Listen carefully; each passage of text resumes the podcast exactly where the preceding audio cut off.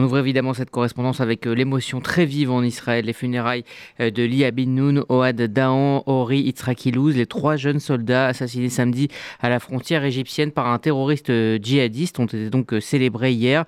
Et ce drame aurait pu être évité, c'est ce que disent certains observateurs en Israël. Des failles au sein de l'armée israélienne sont pointées du doigt absolument des failles et des négligences très graves qui ont en fin de compte abouti à ce résultat euh, dramatique de, cette, euh, de cet attentat. Il faut se rappeler que sur toute la frontière euh, israélo-égyptienne a été construite une barrière électronique puissante, presque unique au monde, justement pour éviter ce type d'attentat et surtout pour éviter l'entrée de personnes illégales et de problèmes de trafic de drogue, etc.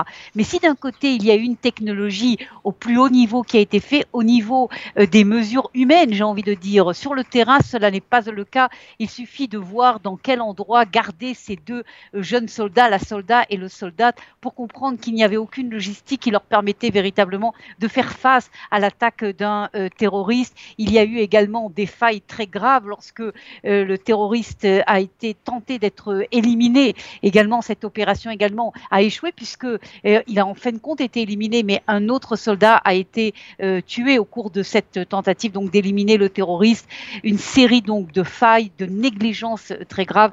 Et Tzal a déjà ouvert une enquête interne pour qu'un drame identique ne se reporte pas, ne se reproduise pas dans l'avenir.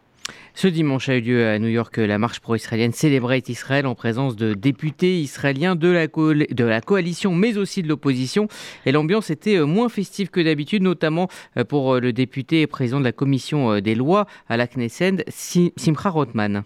Absolument, la, manifestation, les manifestations en Israël contre la réforme juridique, les protestations arrivent également euh, à New York dans, cette, euh, dans cet événement qui est en général, comme vous l'avez dit, très très festif. Chaque année, euh, la journée d'Israël, la semaine d'Israël, la marche d'Israël qui mobilise des milliers et milliers de juifs américains, également d'Israéliens. Mais cette année, c'est totalement différent. On a vu cet incident très grave filmé devant les caméras qui tourne en boucle évidemment dans tous les réseaux sociaux contre Rothman, une altercation entre le député Rothman et euh, une manifestante euh, israélo-américaine euh, qui s'est terminée par une intervention même de la police de New York et même l'ensemble des festivités à New York ne sont pas celles qui seront les années dernières et la preuve c'est que beaucoup de responsables israéliens, de ministres israéliens qui devaient se rendre à cette semaine ont tout simplement préféré annuler leur présence à New York.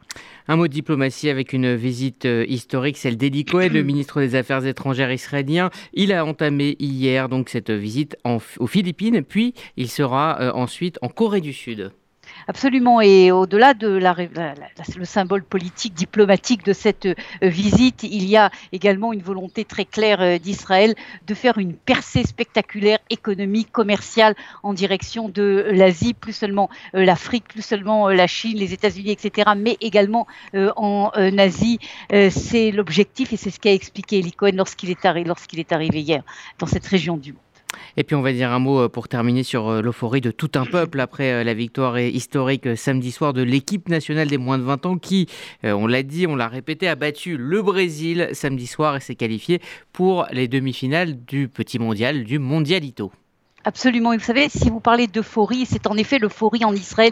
C'est parce que c'est pas seulement une affaire de football, euh, ce succès de cette euh, jeune équipe euh, israélienne. À l'intérieur de cette équipe, vous avez des jeunes Israéliens religieux et non religieux. Vous avez des Israéliens juifs et arabes. Et le symbole, si vous voulez, que tout Israël est regroupé un petit peu dans cette équipe de football réussi à vaincre le Brésil. Évidemment, c'est ça qui, à mon avis, a créé véritablement l'enthousiasme et l'euphorie en Israël.